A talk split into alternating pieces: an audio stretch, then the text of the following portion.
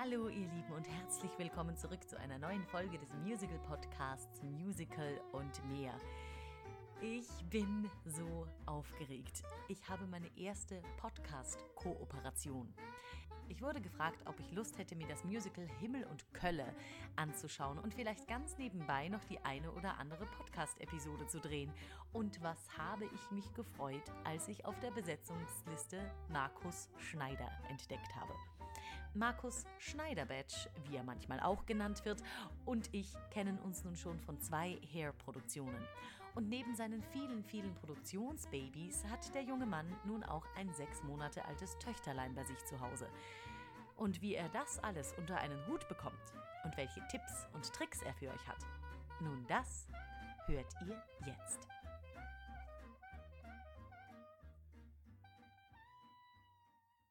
Hallo, liebe Musical- und Mehr-Hörer. Ihr hört, es halt heute ein bisschen. Das liegt daran, dass ich mit meinem Gast hier in Köln sitze, im Stadthotel am Römerhof, glaube ich. Römerturm. Römerturm. Ich glaube, das ist der Turm, der gleich da draußen ähm, die Ruine noch steht. An dem bin ich vorbeigelaufen, das sollte ich wissen. Der sah nämlich auch gut aus, also sehr, sehr schön. Im schönen Köln, weil ich mir heute hier Himmel und Kölle angucken darf und mir dann gleich äh, den hübschesten Darsteller hier abgegriffen habe und gesagt habe, so mit dir mache ich jetzt ein Interview. Und deswegen sitze ich hier mit Markus Schneider. Hallo. Hallo Martina. Hi. Sehr schön hier zu sein. Ich freue mich sehr. Als ich gehört habe, dass du das äh, Interview machst, habe ich mich wirklich sehr gefreut. Wirklich. Weil das letzte Mal, als wir uns gesehen haben, ähm, war erstmal so eine ganz tolle Produktion, die wir zusammen gemacht haben. Ja. Mega. Und zwar war das. Ah, Hair in Bad Hersfeld. Genau. Das war wirklich. Ich musste so lachen. Es hat mir sofort eine, ähm, also meine Vermieterin auf Insta geschrieben und meinte, yeah, Genie und Woof wieder vereint, Ja, genau. wie damals unterm Sonnenschirm. Das ist eine großartige Szene in der Pause. Sehr, da lernt man Zeit totschlagen. Das Ja. war richtig, richtig gut. Das stimmt, ja. Oh, mega. Ja, das war ein cooler Sommer. Das war 2019. Das war 2019, ja. Genau. Ja, ist ja Toller Sommer war das. Super anstrengend, Und- aber also ja. Ja, Ich bin richtig fit geworden, ja So diese viel rumgelaufen bin ich selten. Also diese Choreos sind Mhm. einfach. Aber ich erinnere mich auch, das war doch. Weil wir haben es ja im Jahr davor auch schon gespielt, aber in dem Jahr war das doch mit dem Wolkenbruch, der inszeniert war, der aber wirklich, ich. Ja, wirklich, da ja. passiert ja, ist, ja. wo er inszeniert Genau. war. Also wir hatten da eigentlich so einen armen äh, äh, Bühnentechniker, der immer mit einem Gartenschlauch rumgelaufen ist und den Regen simuliert hat. Und da gab es eine Vorstellung, da ging es ab. Da wirklich wie auf Kommando war ein Wolkenbruch und ein Gewitter. Band ist geflüchtet, alle, alle Darsteller Genau, möglichst schnell wollten- alles festgehalten, was nicht irgendwie wegfliegen, damit es nicht weggeflogen ist. Und dann haben wir sogar so einen Regentanz gemacht vorne. ähm, Genau. Und Stop the rain, no more rain. Und es hat geholfen. Wir es haben es zu. Ende Ja, gespielt. genau, also ja. es war. Kannst du dich denn noch erinnern, was so dein erster Kontakt mit Musik war oder mit Musical oder mit... Wie bist du zu Musik gekommen? Also zur Musik, ähm, das hat schon viel früher begonnen als ähm, Musical. Ähm, Musik, glaube ich, habe ich einfach immer schon gemacht. Es kommt mir so vor, als hätte ich schon als kleiner Junge immer vor mich hingesungen und auch ähm, irgendwie so Lieder improvisiert und geschaut, wie ich, wenn ich die, die Melodie so anfange, wie ich dann hintenrum wieder so rauskommen kann. Oh Das la hat la. mich, ja, ich kann, daran kann ich mich noch erinnern tatsächlich, ja. Dann habe ich ähm, recht früh mit Klavier und mit Gitarre dann irgendwann angefangen und habe ähm, mir damals, als wir noch in einem Haus gewohnt haben, den Keller ausgebaut und ähm, mit diesen Eierkartons ausgestückt, damit es nicht so halt und ähm, habe da unten Musik gemacht und das meistens auch mit meinem Bruder zusammen. Okay. Mein ähm, Bruder war dann irgendwann Schlagzeuger und ich habe dann E-Gitarre gespielt und wir haben dann auch kleine Bands gehabt und äh, Auftritte in kleinen Cafés dort in der, also ich bin in Rosenheim aufgewachsen, Mhm. da ganz unten in Bayern. Das Ähm, heißt auch nicht so die Musical-Metropole der Welt, äh, möchte ich jetzt mal behaupten. Definitiv nicht. Nee, ich, Okay. Ähm, also das war mein, mein Zugang zur Musik, dass ich den eigentlich ganz lange selber, ich habe auch dann, Singen war für mich so etwas, ich bin von der Schule nach Hause gekommen, in den Keller gegangen, habe Gitarre gespielt und dazu gesungen.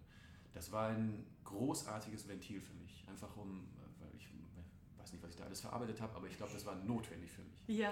Ja. Das heißt, du warst einer von den Cool Kids in der Schule. Du konntest Gitarre spielen. Ich konnte Gitarre spielen, ja. ja. Das hat mir tatsächlich auf, auf so vielen Lagerfeuern. Chick Magnet, Ja. so ein bisschen. ja, das, ja, ja, könnte sein, dass das funktioniert hat, ja. Aha.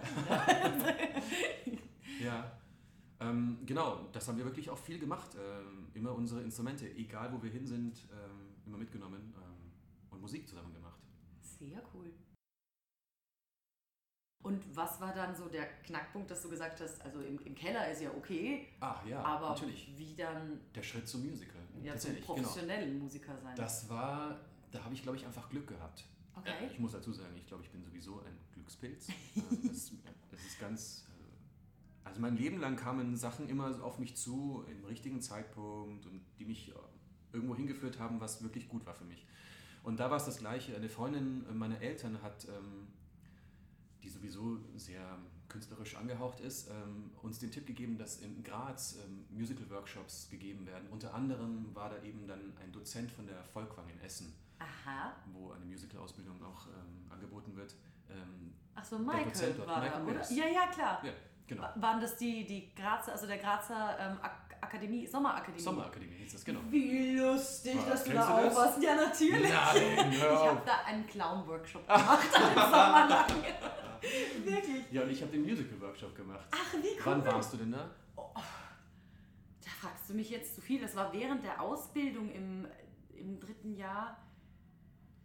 So Pi mal Daumen, was für ein Jahr das gewesen sein könnte? So. Warte, ich war Jahrzehnt? 2011 fertig. Achso, elf. 1900, nein, ja, äh, Ja, dann 2009, 2010 Ah, da war ich wahrscheinlich. ein paar Jahre vorher da. Ja. Okay. Und das habe ich eben, diesen Workshop habe ich eben zweimal gemacht und äh, dann haben die beiden, die das geleitet haben, eben diese Karen Babcock und Michael Mills, Mhm. ähm, gemeint, ich sollte die Aufnahmeprüfung in, an der Volkwang probieren. Mhm. Und ich hatte aber dann zu dem Zeitpunkt tatsächlich schon äh, in Regensburg angefangen, Sport und Englisch auf Lehramt zu studieren. Ah, Und war dann Okay. dort im, im, im dritten Semester. Ähm, ich hatte mir eigentlich immer gedacht, dass ich Lehrer werde. Ähm, äh, sehe ich auch. Und habe dann diese Aufnahmeprüfung probiert, in dem Wissen, dass mein Kontakt zu Theater super gering war. Ich habe mir natürlich ein paar Mal Musicals angeschaut live und so und war öfter mal im Theater und sowas, aber dass ich das selber machen könnte, habe ich eigentlich ehrlich gesagt nicht dran gedacht. Mhm. Sondern es war, also Musical, den Musical-Workshop allein schon habe ich nur deswegen gemacht, weil ich gelesen habe, dass das diese drei Disziplinen, Singen, Tanzen und Schauspielen, verbindet. Und ich immer schon ein sehr körperlicher und motorischer Mensch war oder bin. Ähm, das macht mich glücklich, wenn mein Körper das machen darf. Ähm, Singen macht mich sowieso glücklich ähm, und Schauspiel, ja, hört sich interessant an, dachte ich mir. und deswegen habe ich diesen Workshop gemacht und habe dann auf Anraten von Michael Mills eben diese Aufnahmeprüfung probiert und hatte in diesen, ich glaube es waren drei oder dreieinhalb Tage, die diese, diese Audition gedauert hat, so einen Spaß und so wenig Druck in mir Ja. und alles mitgenommen und war so frei, dass die mich dann auch gleich genommen haben. Beim ersten Anlauf und einfach Ja, so, oh, einfach so, wirklich ja. schön. Und dann habe ich erstmal ähm, natürlich gebraucht, äh, ohne zu wissen, was das wirklich bedeutet, Musical-Darsteller zu sein. Ja. Und, ähm, äh, ich meine, ich wusste schon, dass es quasi eine 180 Grad andere Richtung ist, im Gegensatz zu Lehrer, der seine geringen Arbeitszeiten und Ferien und Bezahlung und was ich habe. Und einen Wohnort. Ähm, aber ich habe mich dann glücklicherweise dazu entschieden, diese Ausbildung zu machen. Mhm. Und dies war auch dann wirklich ganz, ganz großartig. Also vor allem nach der Erfahrung, nach diesen anderthalb Jahren ähm, Sport- und Englischstudium, wovon wirklich viel äh, eine Pflichtveranstaltung für mich war. Wo, wo, ich nicht, wo ich wusste, okay, das muss ich machen und abhaken und Mhm. mir reinziehen, damit ich etwa einen Schein kriege. Mhm. Oder Punkte oder sonst irgendetwas. Und, Aber es war nichts, was dich und, der, genau. So und an der Volkwang konnte ich gar nicht genug davon bekommen. Obwohl es definitiv zu viel ist, was da das erste Jahr mit Wahnsinn, ne? 60 Stunden die Woche oder sowas, ähm, aber ja, ich konnte nicht genug kriegen. Es war irre. Ja, es hat mich ja wirklich irre motiviert, da so, so hart wie möglich zu arbeiten. Ich fange jetzt gleich an zu schwärmen über die Volkwang, pass auf. Also, ja, ja, das, ist- geht also- fast jedem so, den ich dann mal interviewe. ja? Das ist, ja, Ja. Also ich, ich fand es großartig. Ich hätte auch nach diesen vier Jahren, ähm, hätte ich gedacht, boah, ich würde gerne noch ein fünftes drauf machen. Einfach nur, weil ich gemerkt habe, ähm, dass ich so viel daraus ziehen kann aus dem, weil erstmal diese Dozenten sind fantastisch. Mhm. Ähm, wir sind nur zu sechst im Jahr. Es ist Mhm. wirklich ein ganz persönlich. Ähm, es ist die, die Einrichtung dort, wir haben da so eine weiße Mühle direkt an der, an der Ruhr ähm, für uns, wo, wo der ganze Unterricht stattfindet. Dann ist es auch noch so gewesen, an der Volkwang ist die Kooperation mit anderen ähm, Bereichen wie moderner Tanz Mhm. und Regie und die Schauspieler und sowas. Man ist dann nah auf einen, Hau ist dann auf einen Mhm. Haufen in Mhm. diesen, diesen kleinen Werken da draußen, außerhalb von Essen.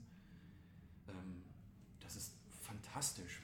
Die Kurse, die ich mitgemacht habe, allein bei den Tänzern, weil ich am Anfang so viel Tanz machen wollte und mitgenommen habe. Ähm, äh,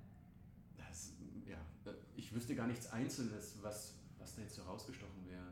Ja, aber das ist Ja. ja schon mal ein sehr cooler Punkt mit dieser Möglichkeit zur Interaktion, dass du einfach Total, auch bei anderen total, Abteilungen ja, ja. reinschauen kannst und dass das auch erwünscht ist. Quasi. Ja, das ist doch super. also bei uns zum Beispiel ist das erste Jahr ähm, der Schauspielunterricht mit, mit den Pantomimen, den Regieleuten, den Schauspielern.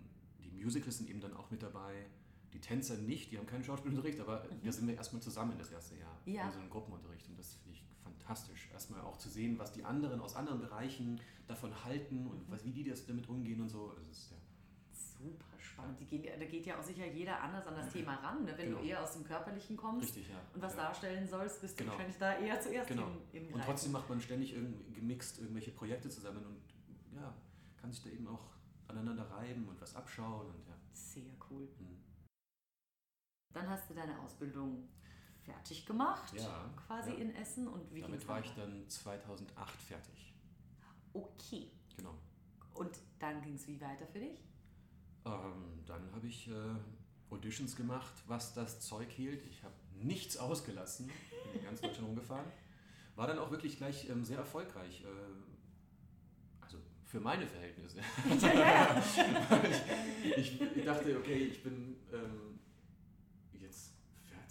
ich weiß gar nicht, wie das so geht. Ich habe während der, während der Ausbildung tatsächlich schon äh, am Düsseldorfer Schauspielhaus immer wieder mal so ein bisschen so kleine Rollen gehabt im Schauspiel ähm, oder Statisterie irgendwo mitgemacht. Ähm, aber so wie das wirklich läuft, hatte ich eigentlich immer noch keine Ahnung. Das weiß Und man dann direkt ich- nach der Ausbildung noch Ja, nicht ja, so wirklich. Ja, Ne? ja. Und dann, dann ging es los. Aber ähm, an den Stadttheatern habe ich dann Produktionen gemacht. Und Mhm. Ich habe meinen Fokus auch eher darauf gelegt. Ich habe ähm, meine Vorsingen ähm, hauptsächlich für so für diese Art von Produktionen, die an Stadttheatern stattfinden, Mhm. gemacht. Und zwar nicht so sehr für die Ensuite Long Run Produktionen. Ich dachte, das würde mir mehr entsprechen. Weil Die Art des Arbeitens und Okay. ich glaube auch die Art der Stücke. Weil du dachtest, ähm, da kannst du diverser sein oder ähm, Ich dachte, ich könnte mehr von mir aus. Ich glaube, ich bin ein, jetzt nicht, aber ich bin ein großes Spielkind. mhm. Und ähm, ich liebe es, ähm, selbst mitzuentwickeln, selbst mitzuarbeiten Mhm. und Sachen einzubringen ähm, und weiterzuentwickeln. Und, ähm, und wenn ich das machen kann, und da hatte ich großes, großes Glück, auch die richtigen Leute dann ne- für eine ganze Zeit lang zu finden, die das auch mit bei mir zugelassen haben und Ja. die mich genau dafür auch ha- haben wollten, ähm, diese Leute zu finden und mit denen viel zu arbeiten, ähm, weil das mir einfach mehr entspricht, glaube ich. ja. Ja, sehr gut. Ah, Okay, das heißt, du hattest im, im Kopf so Long-Run-Produktion ist eine Schablone und da müssen die Leute dann hineinpassen. Genau. Da hast du dann einfach nicht so viel Bewegungsfreiheit Ja, in dem, was ja, du da tun ja. sollst. Also ich muss dazu aber sagen, ähm, davon habe ich wirklich, wirklich wenig Erfahrung. Also, dieses äh, hier in Köln, Himmel und Kölle ist quasi meine erste äh, en suite Long Run Produktion Light. Die Einsteiger Sweet Show. Ja, ist doch gut, ist doch okay. ja. nee, aber ansonsten ging es wirklich ähm, die letzten, ich mache das jetzt ähm, seit der Ausbildung eben jetzt schon seit ja, 13 Jahren. Ähm, mit den Stadttheaterproduktionen wunderbar. Also, Ja. Was waren zuerst mal so Reihe nach die Stücke, die du so gemacht hast? Ganz schnell im Überriss. Und was waren deine Lieblinge daran? Wow, okay. Also das erste große Highlight kam wirklich ziemlich zum Anfang und das war Hair in Kassel. Okay. Ähm, weil das war eine Produktion und da habe ich gemerkt, wie mich dieses, diese, Art, diese Art zu arbeiten, diese Arbeit mit den Leuten zusammenzuarbeiten, wie mich das catcht und rein in sich reinzieht. Mhm. Also es war wirklich, ähm, ich bin da versunken in diese Produktion. Die haben wir Gott sei Dank auch wirklich sehr lange gespielt, weil die war zwei Spielzeiten in Kassel, dann wurde sie nach Mannheim verkauft, zwei Spielzeiten und dann noch nach Bonn. Und immer mit, dieser, mit derselben Truppe. Und ja. das, war, das war ein Highlight. Ähm, ja, was habe ich dann noch gemacht? Ich habe ähm, ganz viel, recht viel My Fair Lady, recht viel West Side Story. Ähm, ja, klar. ähm, ich ich habe aus Sweeney Todd in Braunschweig oh, und ähm, da war eben damals noch äh, Philipp Kochheim, der ähm, Operndirektor. Mit dem habe ich davor ähm, schon viele Produktionen gemacht und dann eben, als er dort in, in Braunschweig Operndirektor war, dort auch einige Produktionen. Und Philipp hat mir immer, ja, hat irgendwie Vertrauen in mich und hat mich immer äh, für Sachen angefragt, die ich mir selber erstmal gar nicht zugetraut hätte. Mhm. Ähm, und hat gesagt, ach, das machst du schon.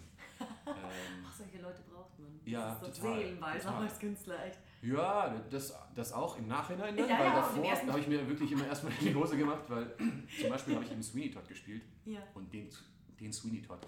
Ach, du hast Sweeney gespielt, genau, nicht Anthony Bass, oder Bariton-Partie und ähm, ich das ist meine Ansage. Ja, ähm, und das, ich fand es eine irre, irre Produktion. Ähm, äh, hatte tierisch Schiss davor, aber irgendwie ging es dann auch. Ja. ja. Aber es ist doch super, auch dann genau. mal so ein bisschen outside of the box zu genau, besetzen, genau, weil genau, dann ja. kommen wahrscheinlich ganz andere Töne raus, die man so halt genau, dann noch nicht kennt. Genau, ja. ja. Nice. Und da musste ich mich wirklich äh, viel reinarbeiten. Ähm, ja, aber es ging dann auch. Was war noch dabei? Äh, Maria de Buenos Aires habe ich mit dem auch dann äh, in Aarhus gemacht. Ganz tolle kleine. Es gibt ja so wunderschöne kleine Produktionen. Wie jetzt zum Beispiel bin ich in einer wunderschönen Produktion von Last Five Years in Braunschweig. Oh, schön. Genau. Ja. Also es müssen gar nicht immer die, die großen ähm, Produktionen sein.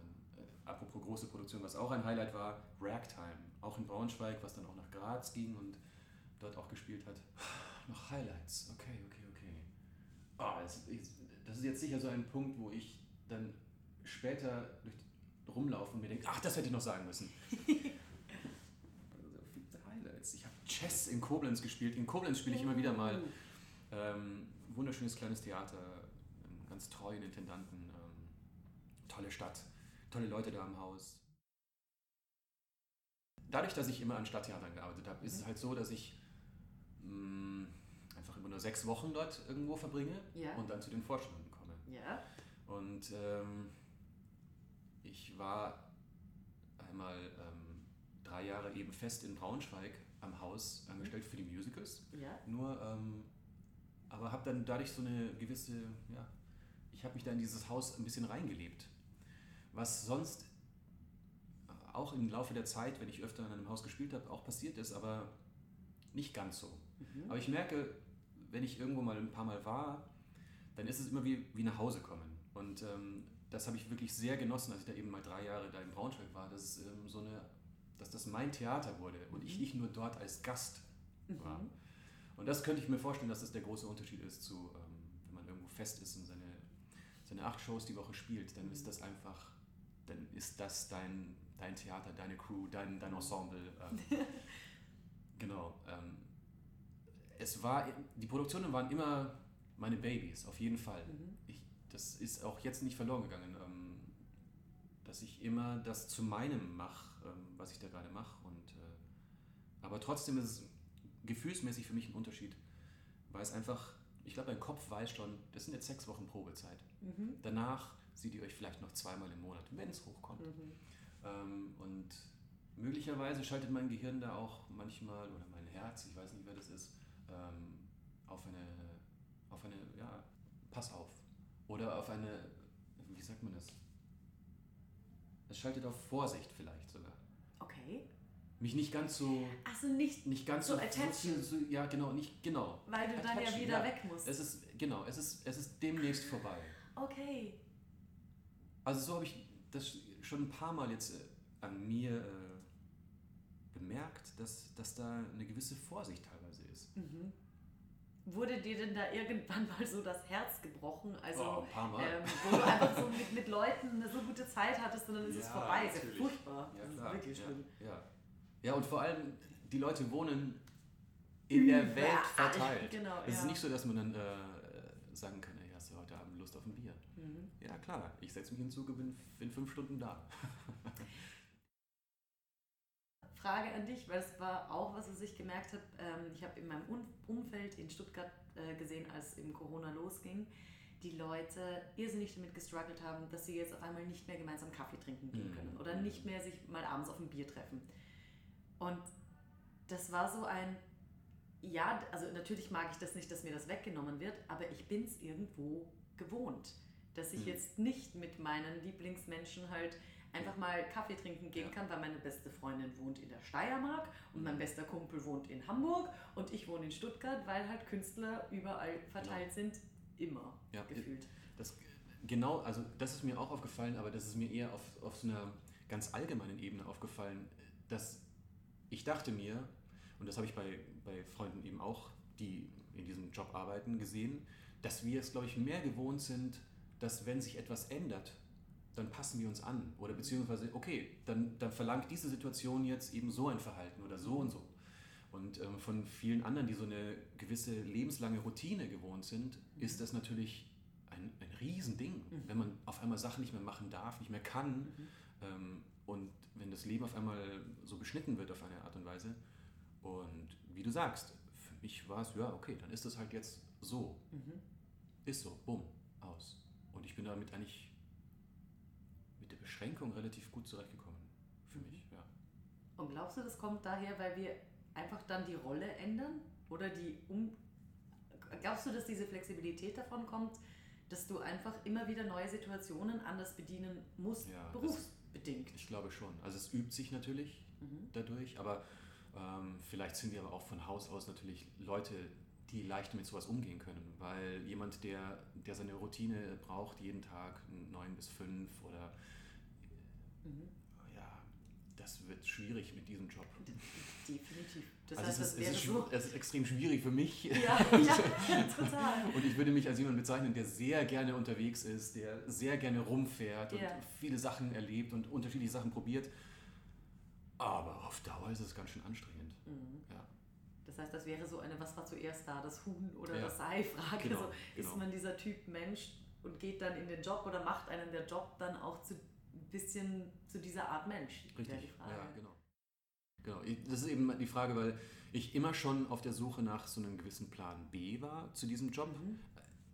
weil von Anfang an habe ich gemerkt, dass das extrem anstrengend ist, auf allen möglichen Ebenen, diese ständig unterwegs sein. Mhm. Das bringt eben dieses Arbeiten an Stadttheater mit Mhm. sich. Ähm, ähm, Wirklich die Reise, meinst du jetzt? Dieses, also wie jetzt zum Beispiel mein Leben aussieht, ich habe immer so drei bis sieben Tage Portionchen in irgendeiner Stadt. Mhm. Dann bin ich mal in Köln, dann ich mal in St. also ich spiele gerade in Köln und in St. Gallen spiele ich gerade Wüstenblume Mhm. und eben in Braunschweig spiele ich noch ähm, Last Five Years. Mhm. Und dann habe ich noch so drei bis vier Tage Portionchen auch zu Hause. Mhm. Aber ich merke, dass diese drei Tage zu Hause, da geht eins wieder Sachen wieder herrichten, Wohnung wieder Ding, Mhm. dann bin ich, falle ich vielleicht mal kurz äh, in irgendein kleines äh, Loch Ja. oder auch nicht, ich weiß nicht. Das braucht auch seine Zeit und dann geht es schon wieder los. Mhm. Ähm, es ist also nicht so, ja, das ist, äh, es kommt, es gibt nirgendwo so eine Regelmäßigkeit oder, oder etwas, wo ich etwas tatsächlich aufbauen kann. Ich muss alles immer mitnehmen, Mhm. was ich längerfristig machen will. Mhm. Ja, zum das- Beispiel Gitarre. Habe ich mir jetzt überlegt, ob ich die mitnehme, aber ich dachte Ja. mir, okay, es geht jetzt nicht, weil ich danach nämlich noch weiterfahre und dann mit dem Zug und sowas ist mir alles so aufwendig. Ja. Ja. ja, das verstehe ich. Oder zum Beispiel jeden Mittwoch einen Tango-Kurs zu machen, geht auch nicht in Kassel. Tanze Tango? Oh, Ich tanze Standardtanz. Standardtanz, also ich habe ah, okay. alles, da war Tango auch dabei und das vermisse ich. Ich bin Österreicher. Wir Ja, haben Ballkultur bei uns. Ja, ja. Und das ist so, oh, das vermisse ich wie nur was. Damit habe ich meine ganze Jugend, während alle anderen Clubbing und so gegangen Ja, sind. ja. Nicht, dass es das bei uns gab, aber so irgendwie fortgegangen sind, war ich halt mit meinen Leuten im, im Tanzkurs und habe das, das gibt es jetzt alles nicht Ja. mehr. Und das ist, das ist richtig schwierig. Ja. Mhm. Was auch immer abends ist. Ja, genau. Ach stimmt, das, das schließt sich wieder aus. Ja. Genau. Ja. okay, das heißt, du musst dein Leben also quasi immer dabei haben und auch immer gefühlt fünf Schritte nach vorne planen, Ja, ja. weil du schon wissen musst, was du in der zweiten Tasche für den übernächsten Job dabei Ja, haben musst. das hat man ja schon mal gesagt, ne? unser Job ist nicht der familienfreundlichste, aber weil Das du sagst, weil es ja. eben immer schon wieder am Absprung ist und man nie mal ankommt und mal so Ja, sich verwurzeln kann. genau. Wie, wie holst du dir denn dann die Erdung, die du ja trotzdem brauchst im Leben? Weil sonst bist du ja nur flaky und Genau. nur noch aufgeregt. Und, äh, Ich glaube, das passiert auch Mhm. regelmäßig. Und, und da bin ich, ja, da habe ich so manche, vielleicht ein paar Tricks entwickelt, die mir super dabei helfen, aber ich, ich verpasse diesen Moment auch oft. Und dann, und dann, ja, Danke, dass du das sagst. Ich Dann- auch. Das ist, tut gut. dann fliege ich irgendwo rum, ja. Aber während zum Beispiel, ähm, während des ersten Lockdowns, den ich, ähm, ich muss es zugeben, den habe ich wirklich genossen. Mhm. Ähm, ich hätte mir selbst niemals ähm, so eine Auszeit zugestanden Mhm. äh, oder eingeräumt. Das hat mir wirklich sehr gut getan. Und vor allem, da war noch ein bisschen so die Hoffnung, dass das noch alles äh, einigermaßen äh, Mhm. gut ausgeht. Ja. Der zweite war dann wirklich ganz schlimm und schrecklich, wirklich sehr dunkel. war ja auch nur Winter. Ja, aber ja, super, das Ja. hilft dann dazu Aber auch. nur, nur was ich dazu sagen wollte, ist, dass ich eben in der Zeit eben in Kassel war Mhm. ähm, und einfach ja, zu Hause und äh, einfach auch mal Zeit hatte und auch Zeit für Freunde da hatte oder Zeit dort etwas zu etablieren, Mhm. Was ja in, nur im geringeren Maße dann ging durch Ja. Corona bedingt, aber trotzdem immerhin. Und ja, da kommen das, das ist halt etwas, was mit dem Job nicht so leicht passiert, weil ich einfach nicht da bin. Mhm. Ich glaube, das Dasein ist es auch einfach. Ja? So einfach, ne? Ja. Eigentlich so wenig, aber Mhm. ich habe es mit meinem äh, Neffen gemerkt. Ich bin da, also man sagt immer, man lernt von Kindern und ich weiß ja, ja, ja. Aber der ist, der wird jetzt drei im November Mhm. und wir haben uns in seinem ganzen Leben fünfmal gesehen Uff. bisher, weil der halt in Österreich ist und ich Ja. bin hier. Und es ist ihm egal, weil der weiß auch nicht, was ich für ein Typ bin und was ich gerne esse und was meine Meinung ist und was Mhm. alles. Das ist ihm alles Schnuppe. Ich bin da und dann spielen wir miteinander und dann kommt er und sagt, willst du mit mir raufen? Und ich sage, ja. Und dann raufen wir miteinander und dann freut der sich einfach nur, egal was wir machen, wir machen halt was zusammen Mhm. und das ist genug für Glück. Absolut, genau. Das ist so, Ja. wow, krass. Ah, äh, ja, genau, total. Würde ich absolut unterschreiben. Ähm, Habe ich auch die Erfahrung Mhm. mit Kindern. Ja. Weil, die das, weil die das eben noch können. Ähm, dieses, Ja. ach, du bist da, alles klar, machen wir, los Ja. geht's. Ja, total. Das wird ja ab einem bestimmten Alter dann ein bisschen, also ein bisschen schwieriger. Mhm. Ja klar, weil dann Äh, auch Erwartungen dazu Genau, kommen und, und, ja, also das ist meine Erfahrung auf jeden Fall. was sind deine Sachen, mit denen du dich erden kannst, wenn, weil du meinst, du hast ein paar Tricks entwickelt? Mhm. Aber Ich habe ähm, vor, vor einigen Jahren jetzt schon angefangen, ähm, aus einer gewissen Not auch heraus, weil ich nicht mehr gewusst habe, ähm, wie, ich, wie ich mich auf die Reihe kriege, habe ich ähm, Meditation angefangen. Mhm. Und alles, was da so dranhängt mit Atemtechniken und äh, Yoga. Und, und das ist etwas, wenn ich es, ich muss dazu sagen, wenn ich es konsequent mache, Mhm. dann, dann hilft mir das super schnell und ganz effektiv. Mhm. Ähm, ja, bin ich jetzt auch seit einiger Zeit wieder, Gott sei Dank, konse- konsequent dran, ähm, das zu machen. Und ähm, es hält mich auch gut über Wasser. Ähm, das ist etwas, was mir wirklich hilft. Ähm, und ich, wir haben doch, kann mich erinnern, nur weil, weil Atemtechniken, ich, ich mag so etwas. Ich muss dazu sagen, ich glaube, ich mag alles, was mich, ähm, was mich in gewisser Weise ähm, frei macht, weil ähm, diese, diese Techniken sind etwas, was ich mit mir selber machen kann, ohne dass ich irgendetwas von außen brauche, Mhm. zusätzlich oder sonst irgendetwas oder irgendwas einschmeißen muss, irgendwen einen Lehrer braucht, sondern Mhm. es macht mich ja, ich kann etwas an mir verändern oder in, in Lot bringen. ähm, Mhm. Und äh, dazu gehören für mich auch ähm, bestimmte Atemtechniken, je nachdem, was man so braucht. Mhm. Und ich kann mich erinnern, dass wir während, währendher habe ich mit einigen immer so eine bestimmte Atemtechnik davor gemacht. Da, hast Da du, mich, war hast du das nicht mitbekommen? Nee, Das nee. war wahrscheinlich dann einfach nur in der Jungsgarderobe, ja. Okay. Ah, Und wir haben das ab und zu draußen gemacht. okay. Ja, ne, das ist etwas. Ähm, ähm, Ach Mann, das ja. würde ich jetzt sofort aufsaugen, seitdem ich dieses äh, Buch Brief gelesen habe. Kennst du das? Das kenne ich. Ne? Das war, ich glaube, muss dieses Jahr gewesen sein auf der New York ähm, Times Bestsellerliste. Okay.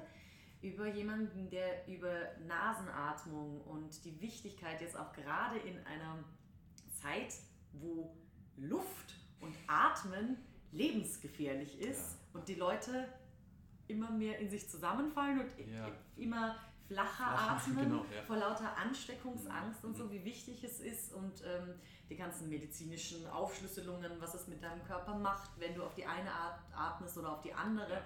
Und ich habe die ganze Zeit, wenn jemand mal so Atemtechnik angeboten hat, weiß ich, ah, atmen kann ich ja, kann ja jeder. Ne? Mhm. Und jetzt auf einmal so, oh mein Gott, ich habe das echt, was habe ich mir mein Leben schwer gemacht? Da gibt es ja wirklich Total.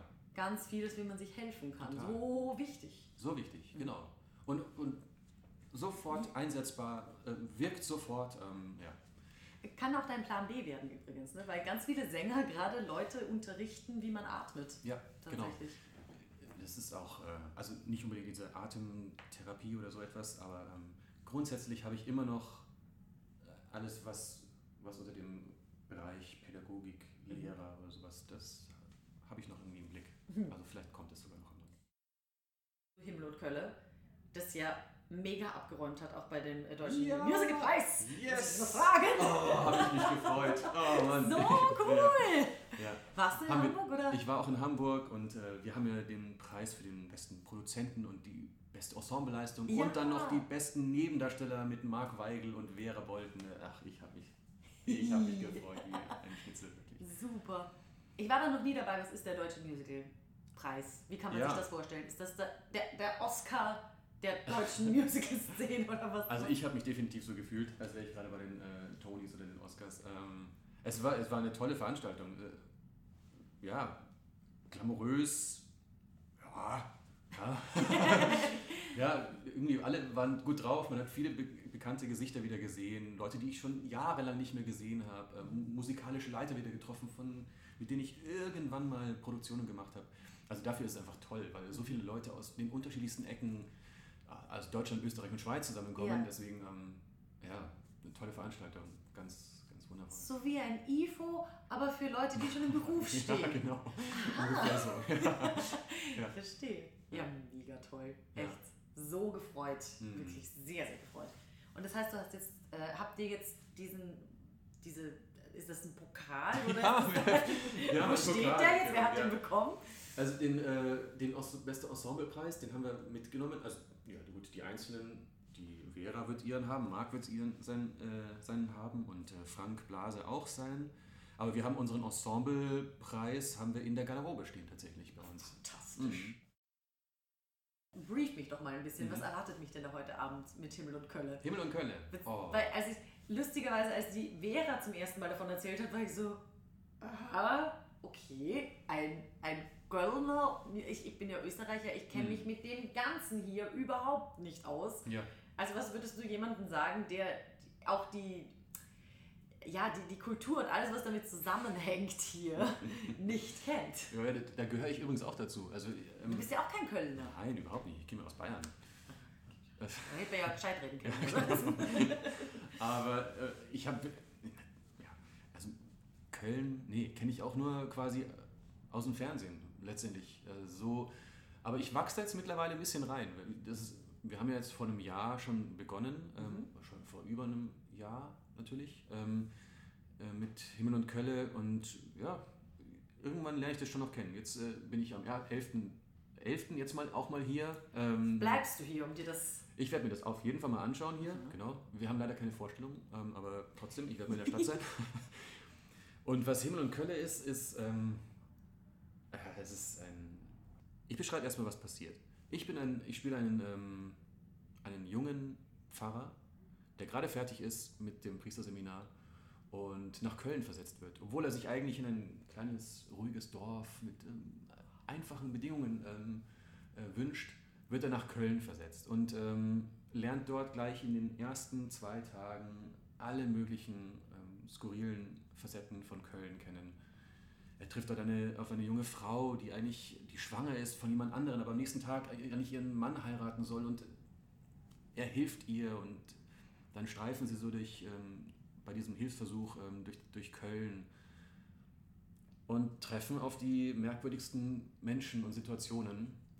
Und es ist, es ist wirklich fantastisch geschrieben. Mhm. Wer hat es geschrieben? Das ist Moritz Nettenjakob und Dietmar Jakobs, Mhm. die zwei Autoren und Andreas Schniermann ähm, die Musik geschrieben. Großartig, wirklich. Also es, ist, es, es entspricht, als, als ich es gelesen habe, weiß ich noch für das Reading, hab, ich habe es gelesen und dachte mir während dem Lesen schon, ah, okay, das könnte so und so sein und das könnte so und sein. Also ich, ich wusste ungefähr schon, was sie damit meinen, mit diesem Humor und wie der zu bedienen ist. Mhm. Es ist mir wirklich leicht gefallen, da irgendwie einen Zugang zu finden. Okay. Ähm, das, ist mir, das ist nicht immer so ja. bei mir. Manchmal weiß ich auch überhaupt nicht, wie ich da rangehen soll, aber irgendwie der Elmar, wie meine Rolle heißt, Elmar Neuhaus, ähm, der, den habe ich, hab ich recht schnell verstanden. Ähm, ja, was, was kann ich noch dazu erzählen? Die Musik ist komplett neu geschrieben. Kom also es ist keine Jukebox in nein, irgendeiner Art und Weise, nein. sondern. Es ist alles neu geschrieben. Und der letzten, letzten äh, Karneval zum Beispiel ähm, haben wir eine Nummer aus unserem der druckelt sich zurecht. Das kenne sogar ich. Ja, genau, genau. Und das ist, der, das ist das Ding. Das haben wir dann in den Karneval, in, die, ähm, in den Wettbewerb mitgegeben, weil dort immer die besten ähm, Karneval-Songs gekürt werden und da sind wir tatsächlich auf Platz 3. Ja, fantastisch! Ja. Und es passiert mittlerweile auch immer öfter, dass Leute tatsächlich dann auch anfangen mitzusingen bei dem. Ja, wir heute Abend schon eine Ja, Aufgabe. genau, hoffentlich schaffen wir es heute. Super. Genau. Was und sind dir tatsächlich solche Leute auf der Straße hier in Köln begegnet, die ihr da im, im Stück äh, zitiert?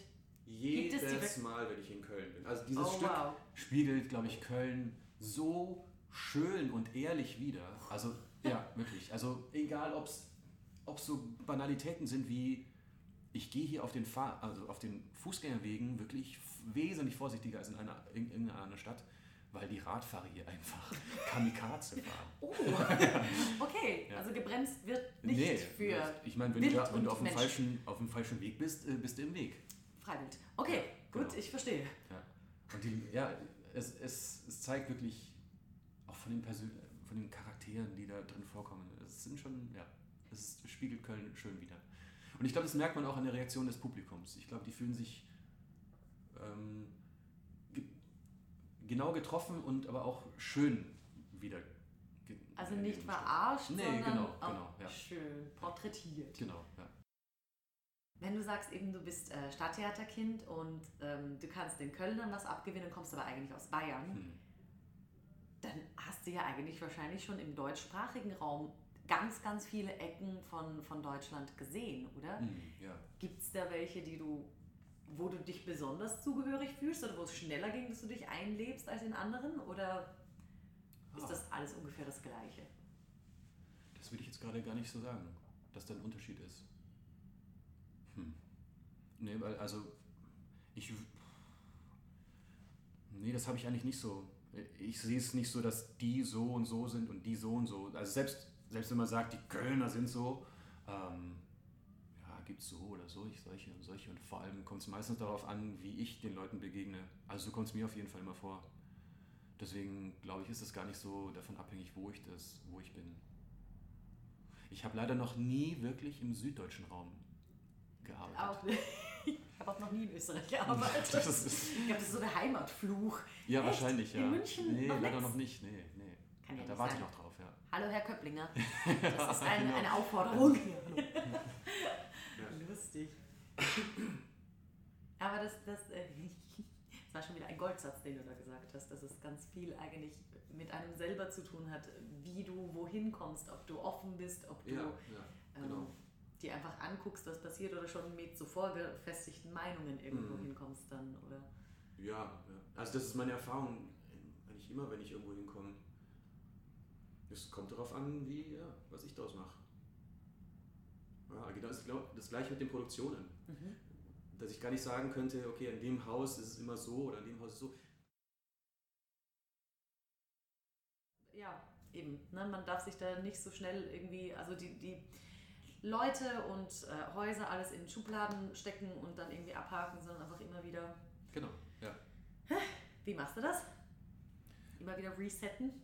Ähm, ich würde mal behaupten, dass ich sowieso so auf Situationen oder Umstände zugehe. Und manchmal verliere ich das auch ähm, und äh, versinkt dann in, rutscht dann in irgendwelche dunklen äh, Löcher ab. Aber wie gesagt, ich versuche dann, wenn ich das bemerke, das bemerke ich manchmal eine ganze Zeit lang nicht. Mhm. Da kriege ich dann Gott sei Dank irgendwann Feedback von, von Leuten um mich herum manchmal, Ja. weil es mir gar nicht so auffällt. Ähm, aber dann kriege ich mich doch wieder ähm, da rausgezogen, eben unter anderem mit so etwas, also entweder passiert mir eine Pause oder ich sage, okay, ich fange jetzt wieder an, ähm, konsequent ähm, meine Routine. Das ist meistens morgens, wo ich ähm, entweder meine Atemübungen, Meditation oder Yoga mache. Äh, Mhm. Und wenn, das hilft mir dann wieder. Das ist ein total schöner Gedanke, dass wir zwar keine Routine in unserem Job haben, aber eine Routine haben, die wir mitnehmen können. Das ist es, genau. Egal, wo Absolut. du bist. Richtig, ja. Weil tatsächlich, ich weiß, manche Leute killt Routine, aber ein bisschen brauchst du einfach, Total, sonst, total. sonst geht Und gar nichts mehr. Apropos, da- das hat mich wirklich nachhaltig ähm, beeindruckt. Du hast mir in Bad Hersfeld von äh, etwas erzählt, von etwas, was, was dein, ich weiß nicht, wie du es beschrieben hast, aber was dein, dein, dein Pfad zum Glück ist. Oh Gott, das klingt Ja. pathetisch, aber ähm, dass du eben diesen, deinen bestimmten Rhythmus einhältst mit Kalender oder mit etwas, nachdem du, was dir wichtig ist in deinem Leben, sodass der dich daran erinnert, dass du das auch machst. Du meinst das? Und ich muss da hinschauen. Mit Herzensöffnen und mit, mit Ideen tanken. Und Ja, genau. Und, sowas? und dich bei Leuten wieder melden und die auch in einem bestimmten Rhythmus und genau, sowas. genau, genau. Das ist auf der nächsten Super. Seite. Toll. Ja. Ja. Ähm, weil, ja, so etwas, äh, was ich einfach gemerkt habe, ist mein, mein Glück oder mein, Zufriedenheit, wenn ich irgendwo bin, ähm, in der Produktion oder ob ich irgendwo rumreise, ähm, davon abhängig zu machen, ähm, was mir dort passiert und sowas, ist immer risikoreich Mhm. und äh, kann eben auch daneben gehen. Und aber wenn ich quasi so die, die Basis oder die, die Erde, in der ich wachse, quasi immer mitnehme um mich herum, Ja. wie du gesagt hast, dass Ja. wir das mitnehmen und da eine Routine aufrechterhalte, ja, schützt mich das Cool. vor etwas. Das ist natürlich, ich muss dazu sagen, es ist also für mich, so wie ich ähm, mit meiner Konsequenz aufgestellt bin, ist es manchmal schwierig, einfach weil sich diese mein Tagesrhythmus einfach so gravierend ändert, je nachdem. Mhm. Dann muss ich da mal um Bei mir 5 Uhr morgens in den Zug und dann Ja. kann ich wieder auf einmal ist gar nichts mehr für vier Tage und das wieder und das Ja. wieder. Das ist ein bisschen für mich ein bisschen schwierig, ähm, da eine Regelmäßigkeit reinzukriegen, aber ich versuche es. Ich versuche es. Das ist doch voll gut. Ja, das ist aber, glaube ich, einfach menschlich. Ja, es, es tut gut. Ja, total, genau. Ja, ja aber du hast ja dann ein ähm, tolles System. Immer, äh, I, I try. Aber es ändert sich auch manchmal. Eben dann kommt ein Partner dazu. Ja, Und auf einmal hat der aber morgens so möchte der mit dir beim Kaffee sitzen und Mhm. noch reden. Und dann ist es so, okay, wo baue ich das jetzt ein, wenn ich doch eigentlich Ruhe brauche oder so. Ja. Ähm, ja, muss man einfach dann versuchen. Mhm, genau. bisschen, aber, aber ja, lustigerweise, das habe ich zum Beispiel, das ist entstanden, als ich ganz, ganz, ganz alleine war. Als ich mal auch die Chance hatte, eben auch mit dem vielen Herumreisen und so, die Chance hatte, überhaupt zu gucken, unabhängig von allen anderen, unabhängig von Job, unabhängig von Partner, was ist es denn, was ich wirklich brauche? Mhm. Weil oft hast du die Chance gar nicht, weil so viel von außen auf dich einstürzt und Mhm. Bedürfnisse von da und Anforderungen von da. Ähm, ja, es war auch ein Glück, dass man es dann halt Okay, einfach zu dem schön. Zeitpunkt nutzen konnte. Aber Ja, ja. Aber auch solche Zeiten zu nutzen, das ist halt Mhm. auch etwas. Ähm, merke ich auch an mir, manchmal ähm, nutze ich diese Zeiten nicht, in denen auch einfach mal Ruhe ist und Mhm. baller mich wieder zu mit irgendwelchen Aktivitäten. Das ist etwas, ähm, was ich merke in diesem Job. Ich, ich gerate in so einem Rhythmus. Ich fange an, super schnell zu schwingen und, Mhm. ähm, und das ist dann auch schwierig runterzufahren, wenn dann auch einfach mal nichts ist. Mhm. Und aus diesem, aus diesem Hamsterrad rauszukommen, ähm, gelingt mir ehrlich gesagt nicht immer. Aber in den Momenten, wo es mir gelungen ist, ist es einfach äh, ist es eine komplett andere Welt. Ist das das Loch, was du vorher gemeint hast? Das kenne ich. Mhm. Dieses, eben, wir beide reden miteinander. Ja. Ich glaube schon alleine, seitdem wir hier sitzen, hat sich die, die einfach so die Frequenz, wie schnell wir reden, der Energiefluss so Mhm. gefühlt verdoppelt. Ja, Und jetzt bist du ja auch beim Job die ganze Zeit um solche Leute rum, mit Mhm. denen das so geht, weil wir einfach mit expressiven Energien arbeiten die ganze Klar, Zeit. ja. Ich glaube, dass es was damit zu tun hat. Und wir hatten es jetzt ganz vor kurzem erst ähm, bei mir in der Garderobe, ähm, dass die Leute meinten, sie haben oft dieses Loch, wenn sie aus diesem Wow und wir machen und wir tun. Und dann kommst du nach Hause und dann ist nichts. Ja, total. total. Also von Anfang an war das so. Also ich, nach den ersten Engagements, die ich hatte, dann diese Probenzeiten, wie ich eben vorher gesagt habe, dass diese, diese Produktionen immer meine Babys waren. Ich, mhm. Egal welche Rolle, auch wenn ich da irgendwo der, der Baum hinten links war, ähm, dann habe ich versucht, diese Äste darzustellen. ja, ähm, und, und dann aus dieser Probenzeit wieder rauszufallen und dann seine ein bis drei Vorstellungen im Monat zu haben, mhm. hat mich immer so fallen gelassen. Und da habe ich immer eine Zeit gebraucht, bis ich mich wieder darappelt habe und ähm, äh, wieder irgendetwas anderes in, für mich gefunden habe, was mir so eine gewisse, ja, einen Halt damals auch gegeben hat, weil, mhm. ja, da kommt natürlich dazu, dass ich eben nicht diese Konsequenz habe, einfach mhm. etwas für mich mhm. durchzuziehen. Das mache ich, das mache ich immer, das bin ich. Mhm. Und dann stürze ich mich da rein und dann falle ich da wieder raus, stürze ich mich da wieder rein. Und so ist es immer noch gewiss, in gewisser Weise geblieben. Also selbst wenn es nur kurze Phasen sind, wenn ich mal eine Woche lang keine Vorstellungen habe, ähm, ja, sind die ersten zwei Tage immer erstmal, da weiß ich, okay, jetzt muss ich aufpassen. Mhm. Und jetzt hast du ja aber ein permanenteres Projekt. Ja, genau. Wo du jetzt auch nach sechs Wochen nicht sagen kannst. Richtig, ja. Das war's. Und das ist das, ja, das, deswegen passiert mir das Gott glücklicherweise auch momentan nicht, weil äh, meine Tochter ist sechs Monate alt. Ähm, oh mein Gott! Ja. Gratuliere! Ja, vielen Dank. ähm, und ähm, genau, und das, äh, ja, das schießt mich in, in sämtliche Höhen, wenn ich wieder nach Hause komme und sie sehe. Was passiert? Oh. Also inwiefern ist dieses Baby anders zu deinen Produktionsbabys? Ha. Äh, das ist, äh, die ist gewaltig anders. Ich meine, natürlich hm, denkt man, dass ich da, dass man so mitgestalten kann, aber so fühlt sich überhaupt gar nicht an, sondern es fühlt sich eher so an, als wäre ich wie so eine Art Beobachter oder als würde ich sagen, okay, ich, ich versuche dir hier ein, äh, ich versuche dir zu helfen, wo ich kann und beobachte dich dabei, was daraus wird. Und es ist nicht so dieses, es fühlt sich nicht, nicht so nicht so aktiv an wie wie die anderen Babys, an denen ich was gestalte und arbeite. Mhm. Ähm, sondern ich bin begleitender Helfer.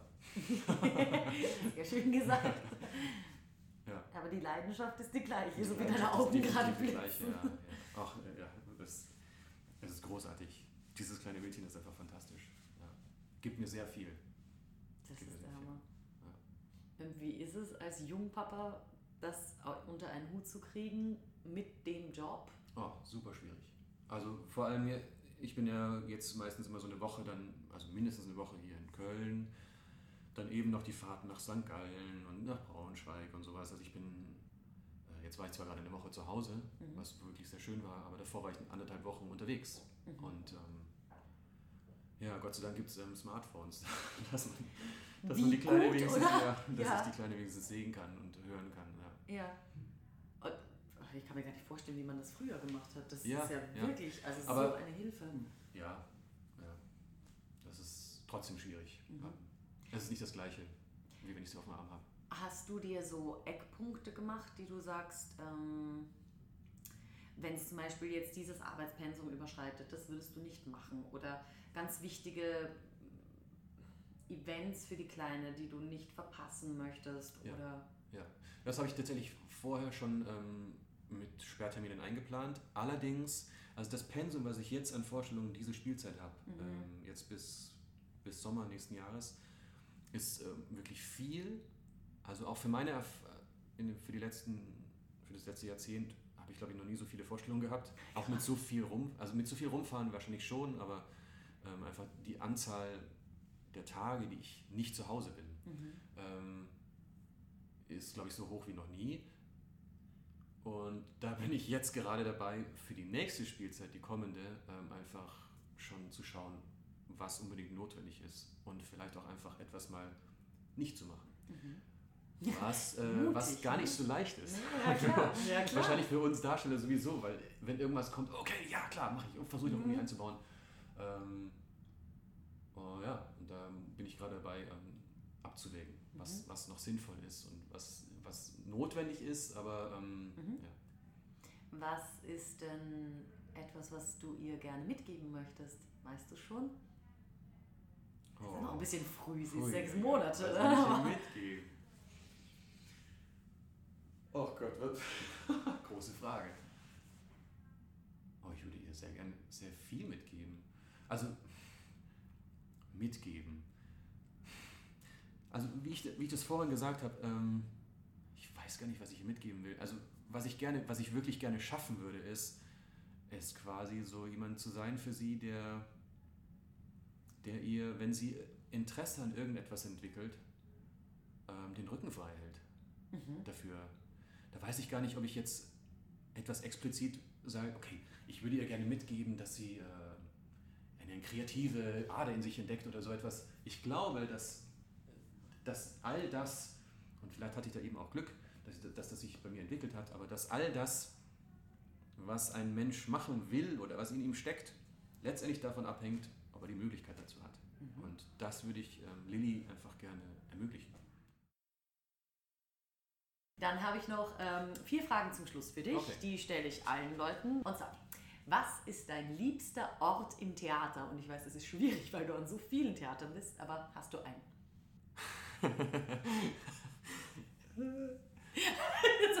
Nee, weil, weil ich, wieso? bin, ich bin sie gerade durchgegangen. Okay, ist es die Garderobe? Hm, ja, manchmal fühlt sich total schön an da drin. Ist es auf der Bühne? Hm, ja. Center Stage vorne? Okay, fühlt sich manchmal super an. Aber manchmal ist es auch total gut, in der Gasse zu stehen und dann noch ein bisschen Zeit zu haben. Ähm, Kantine ist auch manchmal großartig, wenn das Essen nicht so schlecht ist. Der schönste Ort.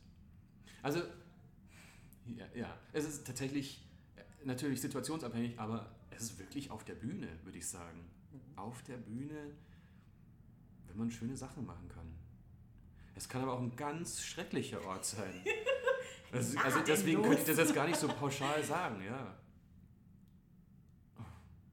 Also eine eindeutige Antwort kann ich dir darauf leider nicht geben, weil es, also ich würde jetzt wahrscheinlich auf der Bühne sagen, aber ähm, ja, meistens, sagen wir mal so, Okay. meistens auf der Bühne. Gut.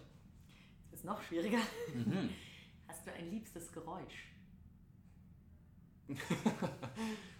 Oh Gott, ja, jetzt wird es ein bisschen cheesy, aber gerade ähm, meine Tochter fängt gerade an, ihre Stimme zu äh, entdecken und das sind zuckersüße Geräusche, die sie macht. Oh, ich meinte eigentlich im Theater, aber das ist auch Mhm, sehr, ja. sehr süß. Warte mal, im, im Theater, ein Geräusch im Theater. ein Geräusch im Theater. Was gibt es denn für Geräusche? Es gibt den Gong, es gibt die Ansage, es gibt Knacken in den Mikroports.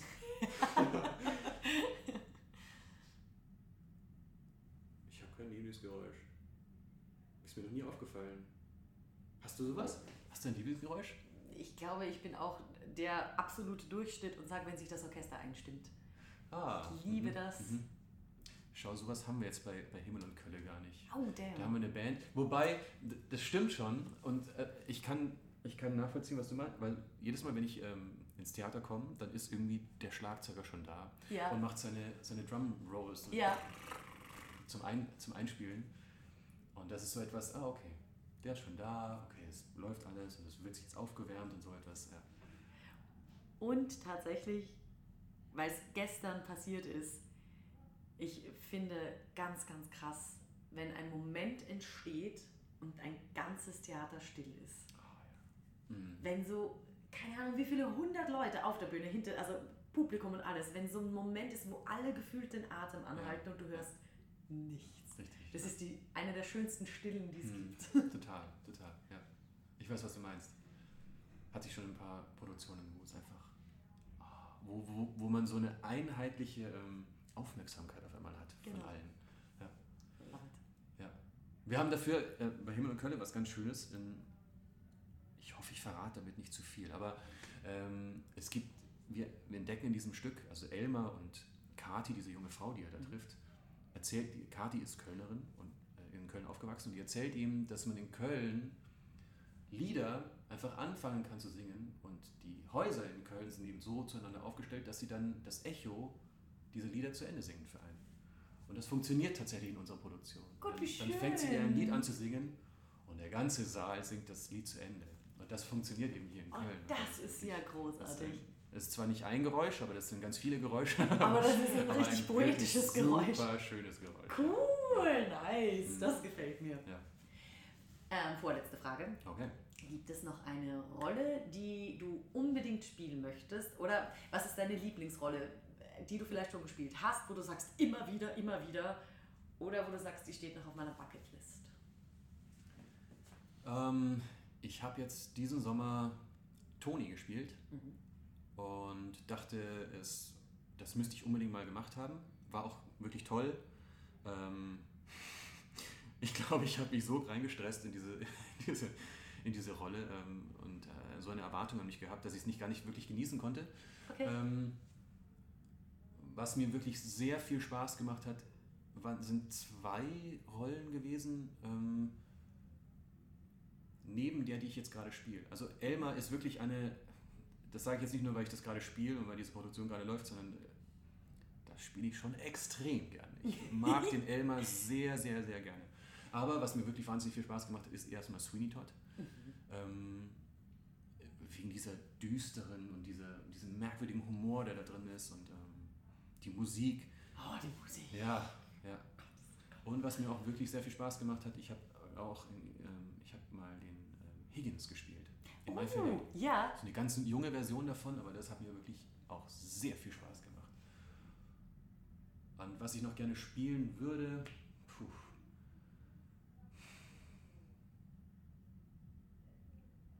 Ich glaube nicht, dass ich das gerade so sagen kann, weil wirklich immer davon abhängt, was man daraus macht und was man daraus machen darf. Auch.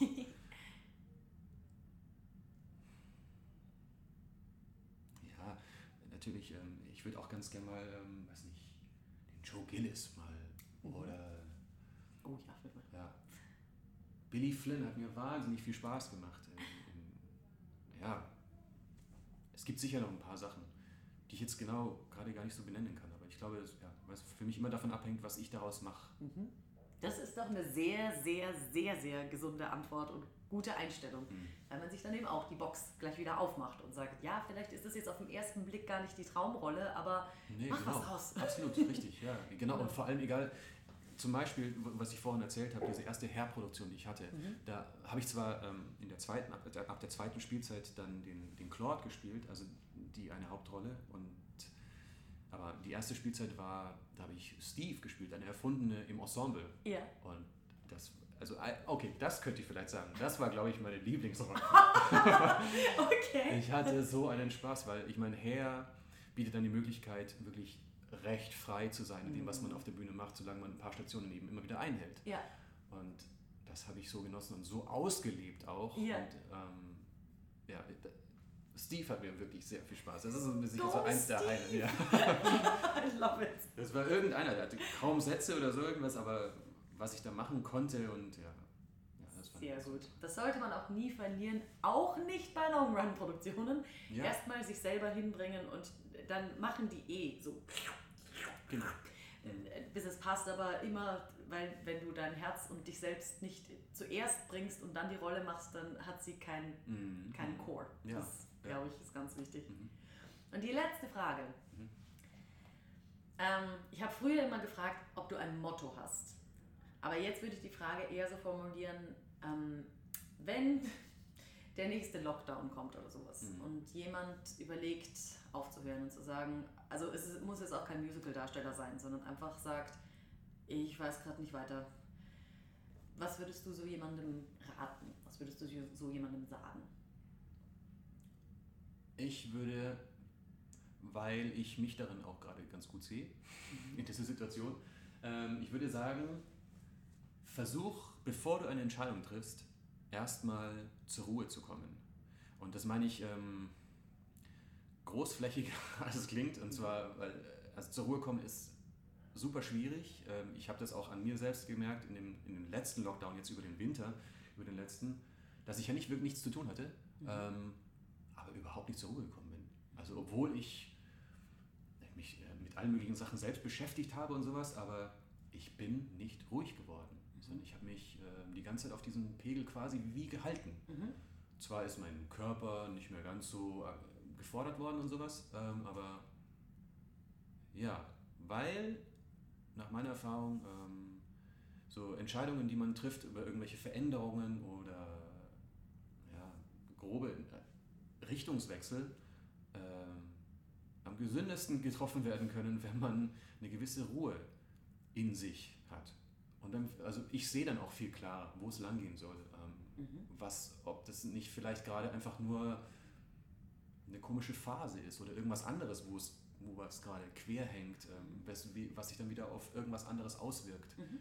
Was bei mir auch oft, ganz, ganz oft der Fall ist. Dass es gar nicht unbedingt ähm, meine Frustration mit irgendeiner Produktion oder sonst irgendetwas ist, sondern da zwickt es irgendwo da hinten, was ich gar nicht bemerke mhm. und dann wirkt sich das auf dieses das Thema aus. Mhm.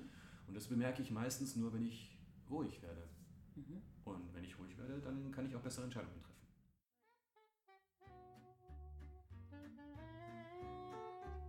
In der Ruhe liegt die Kraft. Also, wenn bei euch die nächste große Entscheidung ansteht, einfach mal tief Luft holen und an dieses wunderbare Gespräch denken. Markus, ich danke dir von ganzem Herzen. Tja, und ähm, weil doppelt bekanntlich besser hält, habe ich auch gleich noch einen zweiten Podcast-Gast für euch interviewt während meines kleinen Aufenthalts bei Himmel und Kölle. Und zwar keine geringere als die Preisträgerin des Deutschen Musicalpreises für die beste Nebenrolle, Vera Bolton. Diese Folge gibt's im Dezember für euch auf die Ohren, also schaltet wieder ein und seid mit dabei. Ich freue mich auf euch. Bis dann!